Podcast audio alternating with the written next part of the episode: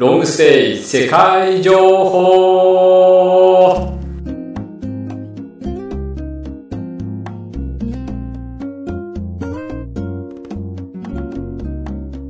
皆さんこんにちは。この番組はロングステイサポートクラブが提供しています。ロングステイ世界情報はロングステイを始めたい方に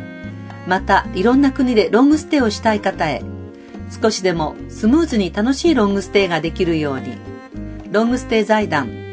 登録アドバイザーメンバーにより各国から現地情報を放送しています。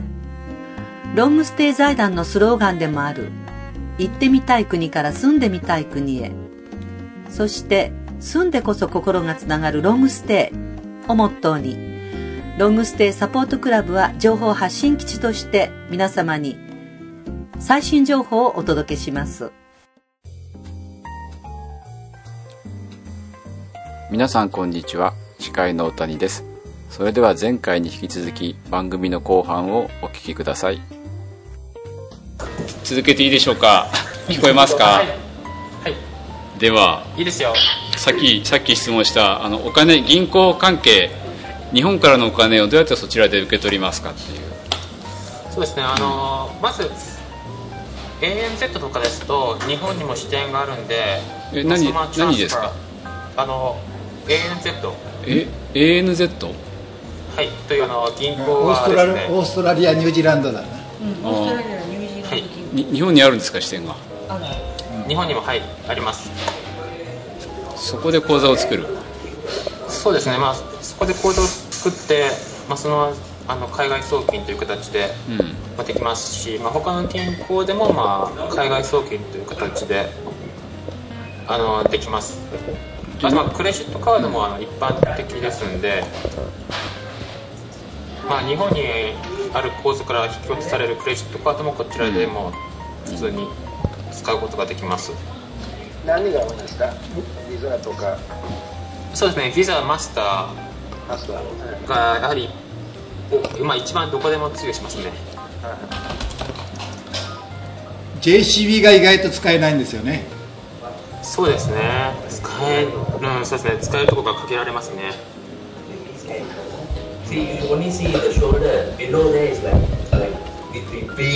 そうですね。あとまあこちらねあのー、結構あのあれなんですよ。あのインチャレストが高いんで4点まあ、4.3%とかそれは定期で。ああそあそっちの方。いいんですよ。貯金した時なんか、うん、そういえば一時ニュージーランド預金ってブームになりましたもんね。ドル預金って。ね。まあまあちょっと10年ほど前ですと、まあ、10%近かったんで。10%、まあ、今だと半分ぐらいになってしまっているんですけれど権利もそれとも日本に比べて高いですね。あのアメリカとか日本とか比べれば、うん、金利が高いというのは危ないからなんですけど特にニュージーランドで銀行が倒産したってことは最近はないですか？最近はないです。はい多分。聞かないですね。あのー大手の銀行は、まあ、もしも倒産することがあれば大きなニュースになると思うんで。そういった話は全く聞かないです。今のところは。すみませんちょっと割り込みいいですか？はいどうぞ、今今の銀行の関係で。ですね、なんか最近あの香港あたりだとね随分その日本人なんかの富裕層の人たちがですねキャピタルキャピタルフライトといってあの高額なですね投資をやってるというような話がありますけれどもあの ANZ 銀行というのは普通預金だけですかそういう投資なんかを扱ってるというようなことはないですか？投資などを扱っまあそれも投資などを扱うことそうですね香港とかに比べればもうそういうことはないですね。少ないですね。なるほどあのそもそもそうですね。税金がねあの香港とかに比べてあの比べてうまみがないんですよあまり。そうですねそれにそうですねあまりあまりこうねあの、まあ、オンラインバンキングに関してもあのそんなに使ってる方がいなくてですねあのアメリカとか香港にいらっしゃる方に比べてですね。なんであのあまりそうですね。皆さんも本当普通預金にしてる方が多くてですね。結構投資とかされてる方も少ないんです。こちらは。わかりました。なるほど。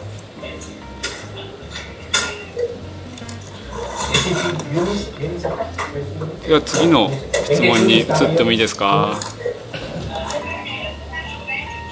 まあ、暮らしに必要なことを。はい。はい。もしもしああの四国の松山の仕事ですが。質問ですか？はい。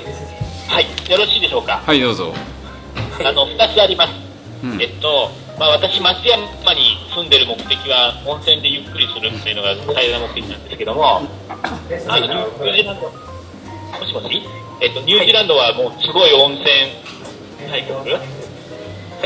でいろいろ設備があると思うんですけど私はあの北東しか知らないのであの、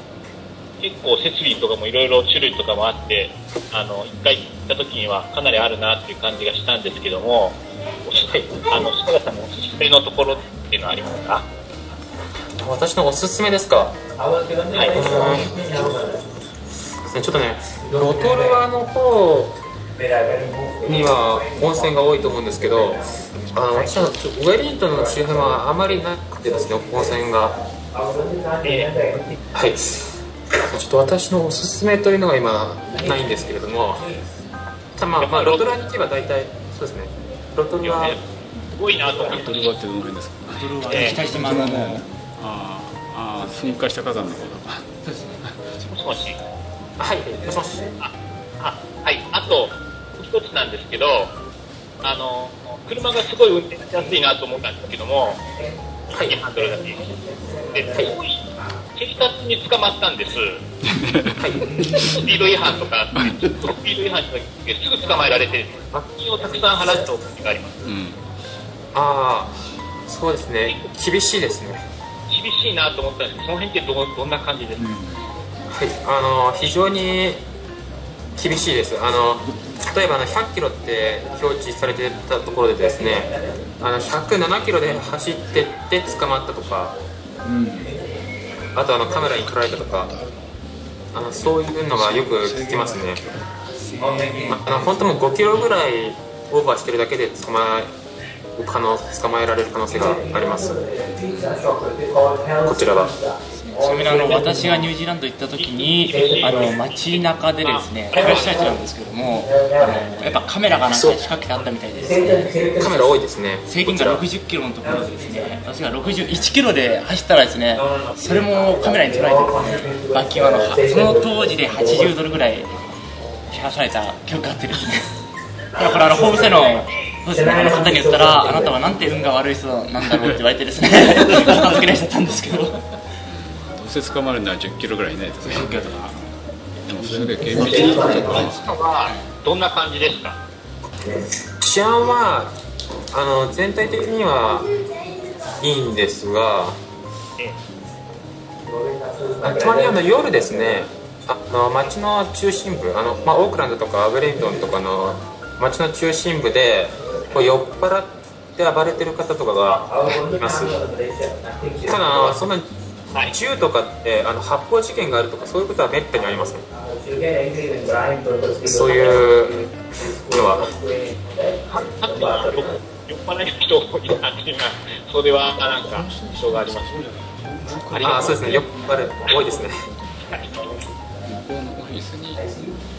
現地の人が英語で喋ってるんですよ男子の人たち補足なんです。けども、これはあの現地の治安とかっていうのは一切関係なくてですね、実はあの世界的にその平和な国ランキングっていう形で世界平和度指数っていうのがあるんですよ。はいはい。でこれがあの最近ずっと出されてるんですけども、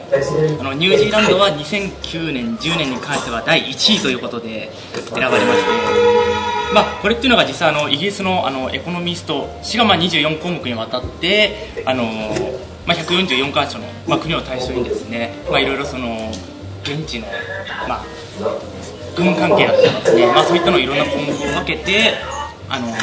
まあ平和と秩序ってことで、まあ、1位のも選ばれまして、まあ、残念ながら、えっと、2010年今年に関しては第1位がアイスランドでで第2位がデンマークとニュージーランドという形で、まあ、そういったのも今選ばれてる。ちょっとリンクが下がってます。ねちなみに日本はどのぐらいで？すか日本はですね、えー、今年は、えー、第5位です、はい、で2009年の時は第7位。で2010年は第3位という形で、日本が一番平和かと思ってたのに。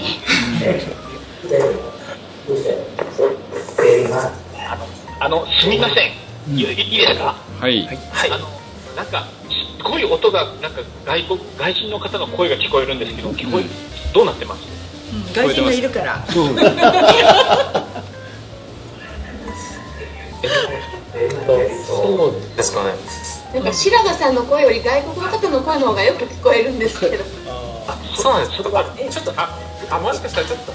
今ねちょっと私あれあれなんですよ。あのちょっとあの知り合いの会社にいまして、うん、あの知り合いの会社からかかってましてあの家にちょっとインターネットが今なくてですね。えー、ちょっと待ってください。ちょっと待ってください。ちょっとあのちょっと静かにしろと。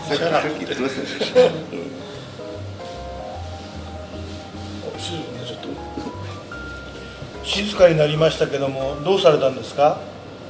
今場所変わってるじゃないですかこれ、うん、はい。もしもし。はい。静かになりました、はい、今静かにあの多分なったと思います。あのどどういうふうにされたんですか？えはい。部屋を変わったりしたんですか？あいやいやあの彼彼がですねあのちょっと移動しました。すみません。ありがとうございます。あすみません。であの次にまた質問していきたいんですけど、えーと、今度はだから、はい、そちらで楽しむことロングステイしました、はい、じゃあ何をやったらいろんな楽しいことがあるのかなっていうのでおすすめとかありますかね？はい。えーとですねあの、まあ、ウェリントンの場合なんですけど、うん、結構あの芸術的なイベントが多いんですよ。あの例えばあの映画監督のキート・ジャクソンがあの住んでいるもんでですねあのあれですね「ロード・オブ・ザ・リングスの」あの世界初公演がここであってその時にまあイベントが開かれたりとかですね他にもですね日本の大使館日本日本大使館であの毎月あの無料の日本の映画が見られるんです。あのこちらの方でですね。あのそういったのもまああの結構日本からのロングステイの方とかは楽しみにされてる方が多いです、まあ、他にあのゴルフなども日本に比べてこう格安の料金であのプレーすることができるんでその辺もあの好きな方はすごい楽しめると思います。自然を楽しむとなんかトレッキングの場所がたくさんあるとか想像する。あそうですね。はいあります。あの実際あの結構大都市の近くでもですねあのほんのちょっとあの外に郊外に出るだけでそういう、まあ、トレッキングができる場所とかが至る所で見,、見受けられます自転車ツーリズムなんかはどうですか？そうですね。自転車もよく見かけますね。あの割と、まあ、ウェリントンなど結構海が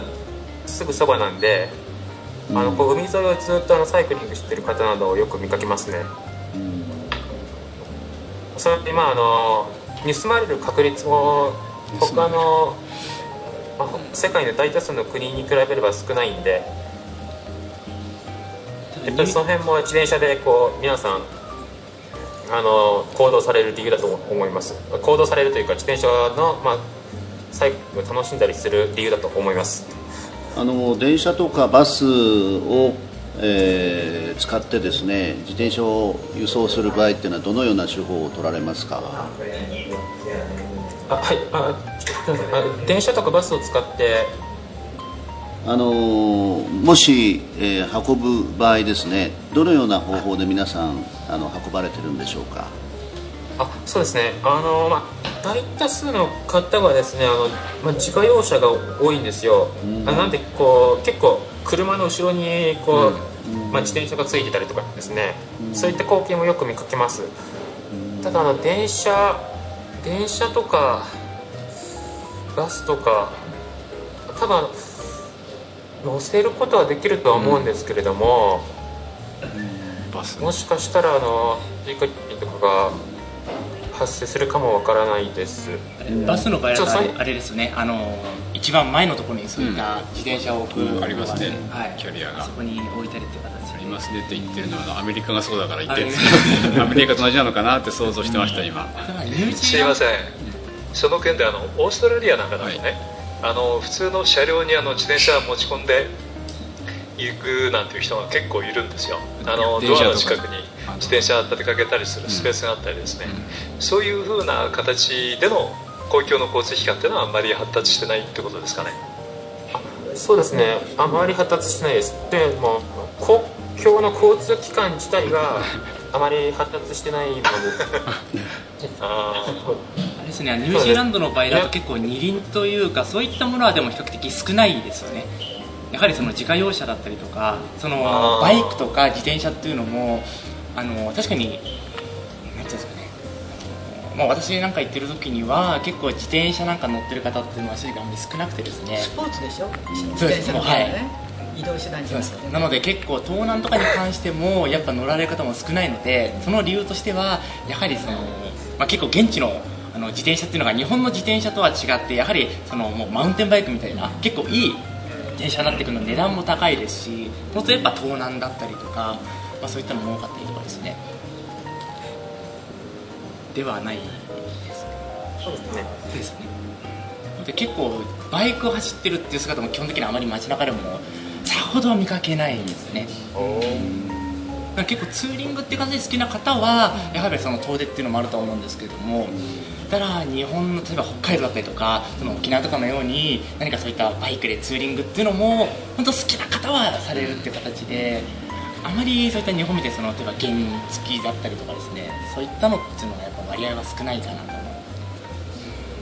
車で運んでいって、着いた先の例えば。ですけどいいですか？はい あのー、公共の、ね、交通機関が少ないということで皆さん自家用車に乗ってらっしゃる方が多いっていうことなんですけどね。そちらガソリン代っていうのはリッターいくらぐらいですかね？今ですとですね大体リッター2ドル10セントから2ドル20セントの間ぐらいです。これはウェリントン周辺の話なんですけど大体その辺ですね2ドルということは大体日本円で130円ぐらい。そうですね。130円ですぐらいですね。だから140円ぐらいがリッターですね。大体それぐらいです。あの結構家計とか大変じゃないですか。日本の場合だったらガソリン代がだんだん上がってきてるんで皆さんも車に乗るのやめようかなっていう方が少し多いんですけどそちらの方はもう仕方ないんですよね。車社会なんでそうですね。あの実際にも家計が大変でも仕方ないと。あのただこれがですね例えば一旦5ドルとかなったとしても、もう乗ると思います皆さん。ああ他をああなるほど。必要なんだね。じゃあそうですね。売れますね。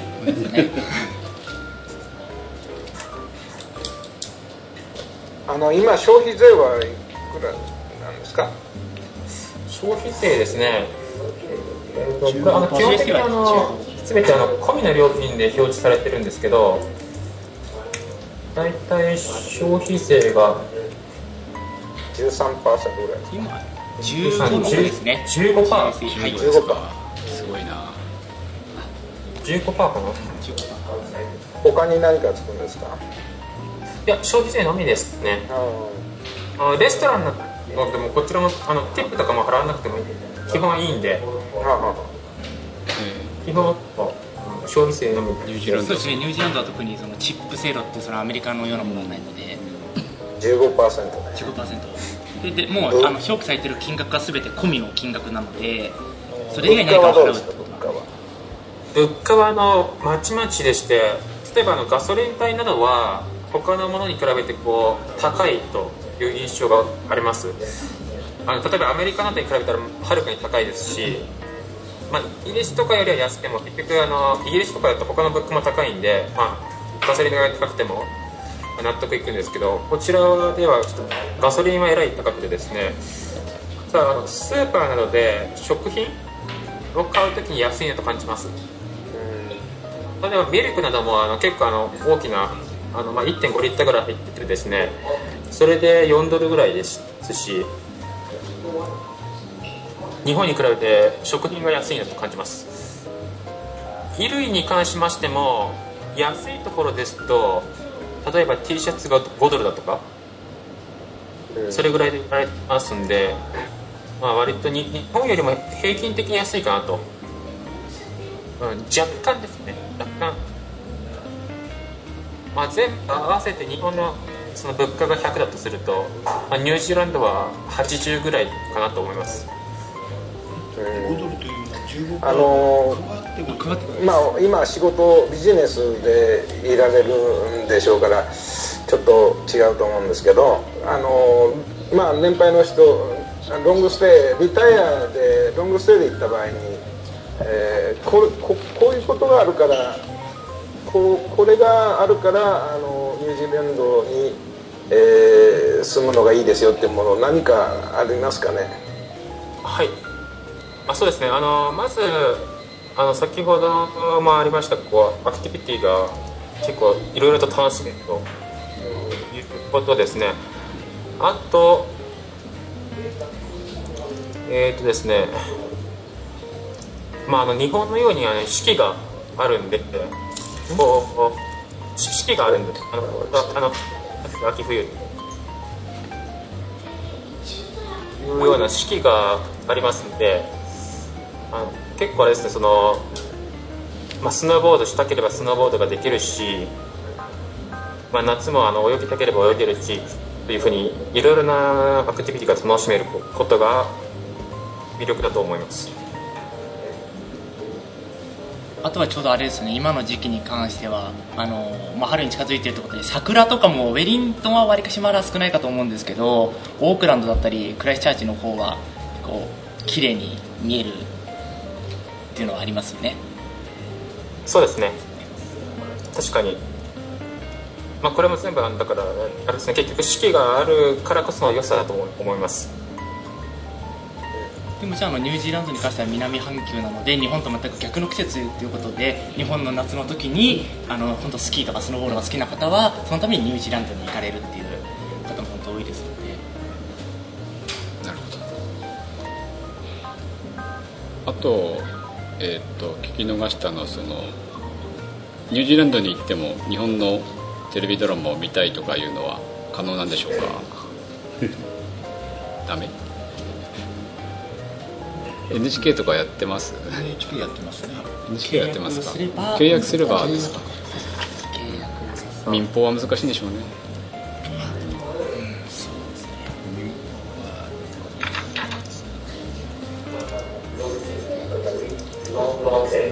あと皆さん聞き逃したことありませんか？ご質問ありませんか？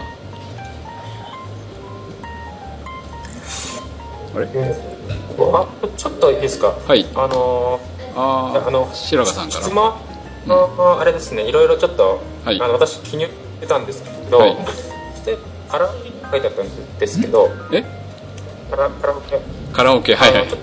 あのポッドキャストでなんか、うん、でこうそうですね書いてあったやつ、はいはい、カラオケカラオケなんですけどもあの結構ウェリンなどですとあの韓国、まあ、コリアンレストランで日本の曲もあるカラオケがあったりするんですよ。だからレストランで歌ったりとかできます、あと多くの時はに日本のようなカラオケもありましてまあ、地方でもですねあのバーなどでですね、まあ、こちらの日本語の曲はないんですけど結構カラオケをされてる方が多いです。で音楽に関しましてあのカラオケちょっと別の、まあ、一般に皆さんが聴くような、まあ、音楽ですね。音楽に関しましてはアメリカとかイギリスのものが大半です、ね、ラジオとか聴いてもよくアメリカの曲がかかってきたりします、うん、ジャズバーとかあります？あジャズバーは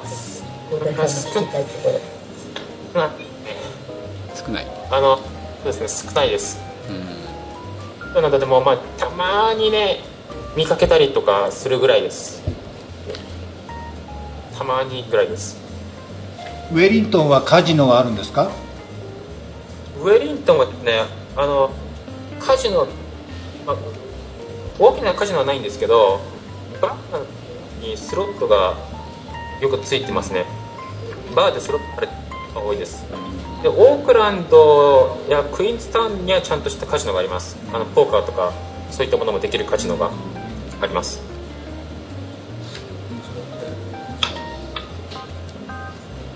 のロングステイヤーのあの夏場の過ごし方は非常にイメージがつきやすいんですがそのロングステイヤーで冬場はどのような過ごし方をされるのがメインですか？もしスキーをやられないということであればどういうことでこう皆さん時間を費やされてるんでしょうか？冬場ですか？えー、っとですね。まずですねあの、まあ、これちょっと正確によるかもわからないんですけど例えばあの読書が好きな方ですとです読書の機会が多いんですよ。で暖炉があったりするんで、まあ、その近くでの、まあ、コーヒーとか飲みながら読書されたりとかしてる方まれにいますね。あと冬場そうですね。冬だからっていうものですと冬だから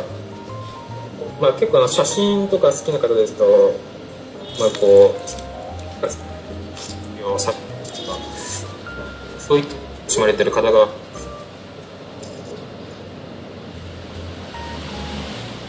ですねそうですね。スキーとかスノーボードをされないとなるとまあそんな感じですね。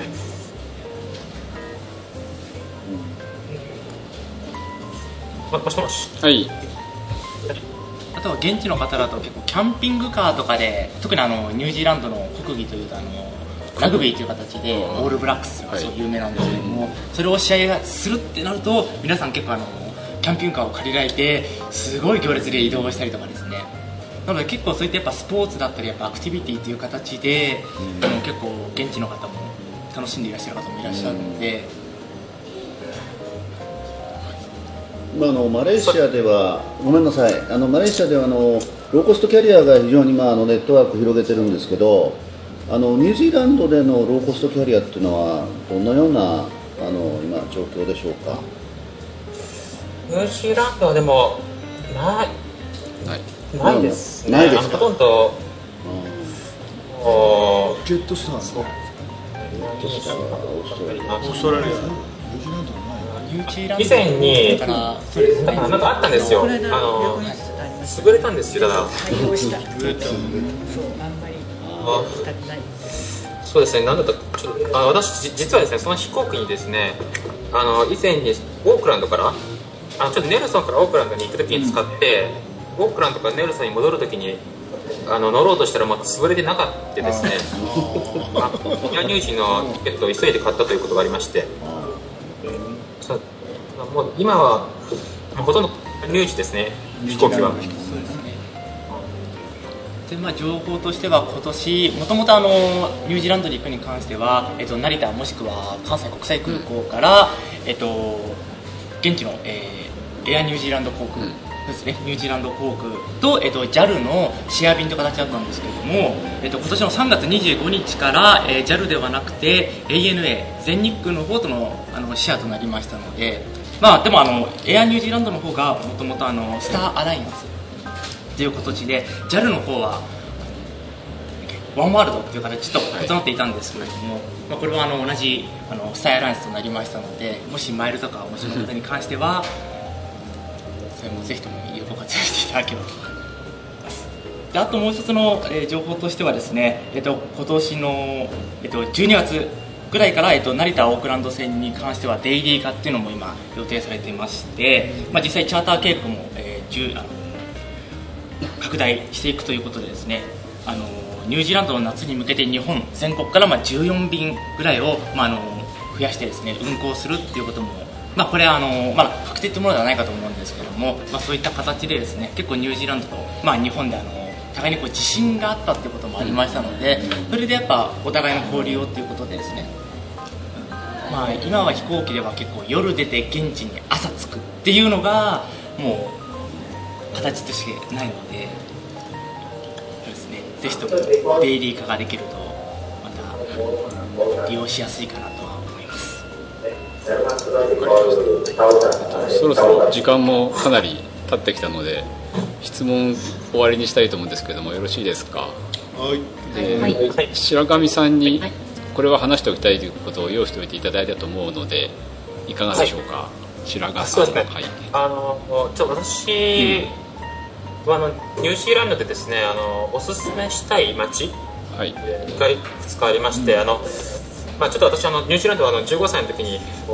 で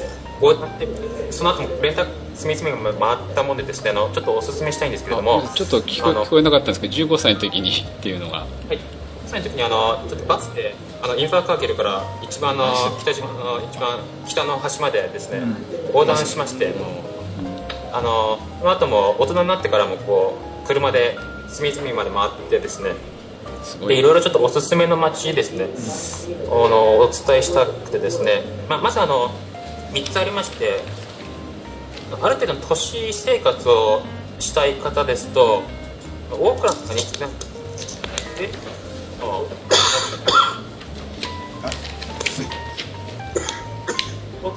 期間にニュージーランドの中では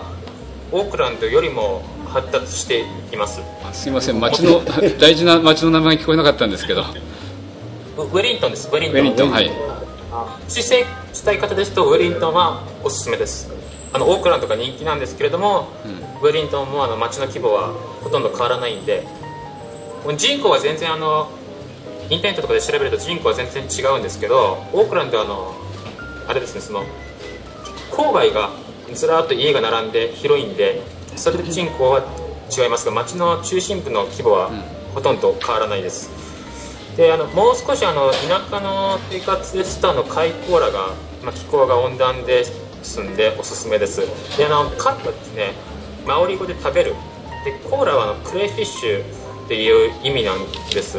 で、まあ、その意味が示すようにシーフードが美味しい街です。でですねあの、まあ、日本でちょっと考えられないような、まあ、本当の田舎を体験したい場合はですねウィンダムがおすすめです、まあ、こちらはあのもう南との一番南の端に近いところにある町なんですけれどあの町には1軒しか宿泊施設がなくてですねあの、まあ、モーテルが1軒あるんですけれども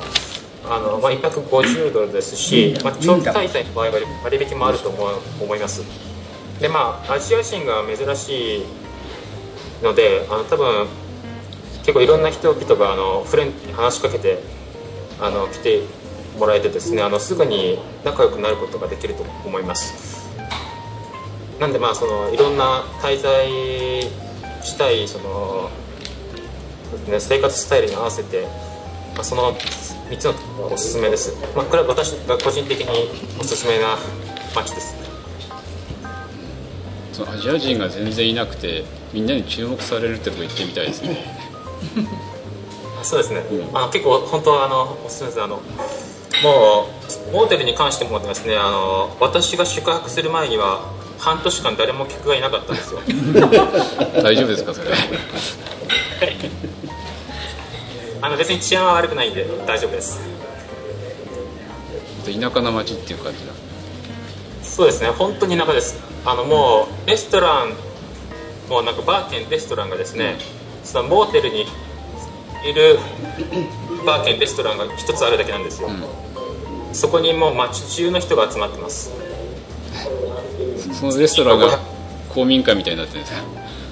あそんな感じになってます。はい。そうですね。そんな感じになってますね。あとははい。あとはですね私のおすすめとしてはですね先ほどの水谷さんからもご案内があったあの国際ダークスカイリザーブでゴールドステータスを獲得したあの、まあ、テカポコていうそこの周辺があるんですけれどもぜひともそこのところにですねこれはあの南島のですねクレストチャーチから、まあ、車で約3時間ぐらいで行けるところなんですけれどもここはあのぜひニュージーランド行かれるんであればぜひとも行っていただきたいところですね。でこちらの方には、えっと、日本人の方で小沢さんっていう方がですねあの、えーと、そういった、スターウォッチングという形で、まあ、そういったあのツアーとかも行っておりましてでここが実際今回そのダークスカイリザーブでゴールドステータスを獲得したというのもやはりその、えっと、200キロ圏内ですね、まあ、大きな町が一切ないということでもうとにかく、あのそういったあの人工的な明かりが一切ないということでですねあの星空が本当綺麗に見えるんですね、でここっていうのが実際そのニュージーランドの中でもですね特にまた晴天率も高くてですね実際ここはのなぜかあのそういった晴天率が高いかというと標高がすごい高いんですね、でもともとそのテカポっていうところはそのテカポ湖っていう湖があるんですけれどもそこでもう 700m で実際そういったあのツアーに参加される方に関してはマウントジョン天文台っていうところに行かれるんですけれども本当そこは標高1031メーターのところというところでですね、まあ、いつもそこはあの羊とか、まあ、そういったのがあの指定するんですけども、まあ、時期によってってこともあるんですけれどもなのでとにかくですね星が私もこれは滞在中にもう67回ですねもう行ってもう本当地平線から星が上がってきてっていうでですねもう天の川からまたあの南半球なのであの南十字星っていうのもですねこれは本当あの日本では絶対見られないものなので、もちろんあの他の例えばクイーンズタウンだったりとかですね、まあ、その近場でも見ることはできるんですけれどもやはりやっぱそういったあのやっぱ人が多く行かれるというかやっぱあの場所で見るとやはりそのテカポコの近くの方がもう見え方というのは断然変わりますのででこのステータスにも選ばれたっていうことだけやっぱあるだけですね本当綺麗に見えますのでぜひとも行っていただければと思います。でこちらの方は一つのまた情報としてですねあの、テカポコのそこの星空に関しては、まあ、日本ではまだあ日本じゃないです。世界的にないんですけども世界自然遺産にもですね登録しようじゃないかっていう、あのー初の試みもですね、まあ、現在進行中ということでですねこれもあの本当ニュージーランドならではということでは今ありますのでぜひともこれは現地に行かれるんであればあの南島のあのテカポコ、まあ、そこのところはあの全くあの300人ぐらいしか住んでないほんちっちゃな町ではあるんですけれどもでまた特に大きいツアーで行ってしまうとトイレ休憩とかで寄るぐらいでしかなかったりするので、はい、ぜひこちらの方は。えまあ、しかもなんか近くにあのサーモン丼がサーモン丼が美味しい店がサーモン丼美味しいです。でそちらの方は日本人が経営しているお店があってですね。別にそこからあのサーモンが取れるわけじゃないんですねただなぜかあのサーモン丼 サーモン丼丼なん丼？丼。丼。サーモン。が乗ったなんか丼ご飯レストランですね。はいご飯レストラン。名前が、はい、あそうですね。ご飯レストラン、はい、有名なんだ。そうなんだ。わかりました。わかりました。そろそろお話の方は終わりでいいでしょうか？聞き残したことないですか？えっ、ー、とではそろそろ終わりにしようかと思うんですけども、はい、えーと、私の方からですね、前回の放送ではお土産プレゼントがありますということでずっと待ってたんですけどもなぜか応募はゼロですね。メールまで送るとか少ないんでしょうかね。残念ですけどもまた送ればねその方にプレゼント当たってたのにもったいないなというのはありますが。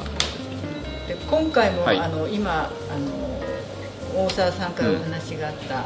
うん、ANA ANA の方からあのマグネットスターアライアンス。スターアライアンスのあの飛行機の形をした可愛らしいマグネットを頂いてるんですけど、うん、あの 今回出席した方でもよろしいですから応募してください。あメールを送ると 多分確率が高いんじゃないかと、はい。2つっていうことですか？あ、えー、あの2人に当たるという。2人に当たる、お友達とかね可愛らしいですね。可愛らしいです。ね私欲しいです。自分で出して自分で。自分で出して。あメール送るとそれ紹介されますからね多分ね次回で。放送で。えっ、ー、とあとですね皆さんとかなんか告知とかありますか？また近々イベントがあるとか。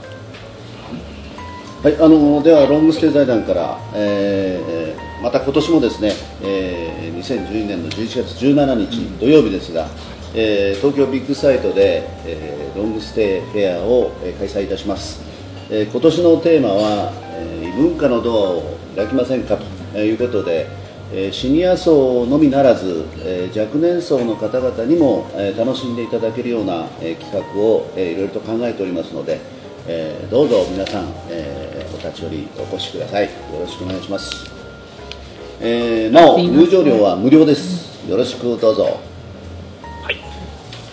多分ここにいらっしゃる方とか、えー、はい、小ですけれどもあの、そろそろちょっとあの予定があの、決まっておりまして、はい、これであの失礼させていただくんですけれども、はい、あの今回明日からあのえー、ベネチアから8日間のアドリア海のクルーズに行くことになってます。でその前にあのせっかくですので北イタリアをあの堪能しようと思ってボローニャに行こうと思ったんですがボローニャが国際見本市でホテルが全く取れなかったんですね。でその近くの小さなフェラーラという町に泊まりましてここであのミニロングステイをあの経験しました。あの素敵な邸宅の、えーアパートメントだったんですけれどもあの素晴らしいあのお部屋を提供していただきましてあのそこであのプチロングステイですか？あのショートロングステイかななんかななんて思ってたんですけどプチロングステイを経験しまして今あの昨日あのベネチアに入ったんですけれども明日から8日間その後にマッタに来ますのでまた帰りましたら皆さんにご報告したいと思います。今日は本当にあの申し訳ないんですけれどもあの時間になってしまいましたので失礼します。はい、よろしくお願いします。お疲れ様でした。お疲れ様でした。ありがとうございます。はい。えっ、と以上で終わりなんですけれども、じゃあ皆さんからまた最後に一言ずつ、えっ、と私から言っていいですか？私いつも最後に言うんですけど、あのオープンカー大好きの司会の谷です。ニュージーランドでもオープンカーぜひ乗ってみたいです。はいえーと、バリ島からあニュージーランドまでは近いので、うん、行ってみたいなと思っています。水谷でした、えー、新婚で行ったニュージーランドの話を久しぶりに聞けて 非常に楽しかったです。ありがとうございます。ロングステイ財団のインガでしたはい、マレーシアを担当している大型です、えー、11月の17日のビッグサイトのフェアではですね私 ICA レース工学学校のブースを出しておりますのでぜひお立ち寄りください。お願いします。ニュージーランド大好きの大沢です、まあ、あの今回ですねあのまあ、伝えられなかったこともいっぱいありますのでまたもしなんかニュージーランドのことでご質問ある方はですねぜひともあの財団、えー、ロングステイ財団のあのところからですねまたご質問いただければと思いますのでよろしくお願いします。はいニュージーランドの白川ですえっとですね、そうですね今日あまりお伝えできなかったこともありますんで、まあ、ニュージーランドはあの日本7割ぐらいの大きさに、まあ、静岡県ぐらいの人口しかいないような、まあ、人口密度が低くですね自然がきれいなところですのでぜひ皆さんあのお越しいただければと思います。はい、じゃあえ昨年の2月から5月3か月ぐらいあのニュージーランドの北島のネイピアというところにえー、行ったことがあるもんですから南島の方には行かなかったんでね、はい、ぜひあの今のお話で行きたいなと思いました。浦と申します。またお願いします。よろしくお願いします。またお越しください。はい。よろしくその時お願いします。でスカイプ参加の方古賀さんはもういらっしゃらないと思うので鈴木さん。もしもしはい。あの四国の松山の橋本です。橋本さんはちょっと前ですけどニュージーランド行ってすごい良かったなと思って思い出したのでとても良かったです。ありがとうございます。はいこちらこそ、はい、鈴木さんはいらっしゃいますか？はい。えー、っと伊豆の国からです。あのポッドキャストも 8, 8回目になって、えー、大勢の方に出席いただいて、えー、大変ねあの賑やかにできて嬉しいですありがとうございました。伊豆の国から鈴木でした。宮沢さんいらっしゃいますか？はい。えー、っと宮沢です。あのニュージーランドはまだ行ったことがなくてですね。うんすぐそばのオーストラリアはあの西の、うん、西オーストラリア州のパースに滞在したことがあるんですが意外と近くてですねあの似たような環境の国と思っていたんですがやっぱりお国によっていろいろ状況が違って面白いお話が聞けました。ありがとうございました。はいこちらこそ。ありがとうございました。渡辺さんいらっしゃいますか？はい渡辺です。皆さんお疲れ様でした。えーと、私はあのニュージーランドの方を、えー、専門にやっておりまして、えー、私はあのタウランガ南、えーと、北島の方のオークランドからですね南に、まあ、3時間入ったタウランガというリゾート地があるんですけれどもそこをいろいろご案内しております。であの次回のですねロングステイフェアの方にもアドバイザーとしてですねブースの方を出しますので皆さんどうかおお立ち寄りください。よろしくお願いいたします。よろしくお願いします、はい、こちらこそ最後にですね、えーと、とこのポッドキャストを聞いた方にですね感想や要望をぜひメールで送ってほしいと思っています、えーと、反応があるとすごくやりがいが出て楽しいのでよろしくお願いします。メールアドレスはですねロングステイ24アットマーク Gmail.com です。longstay24 アットマーク gmail.com です、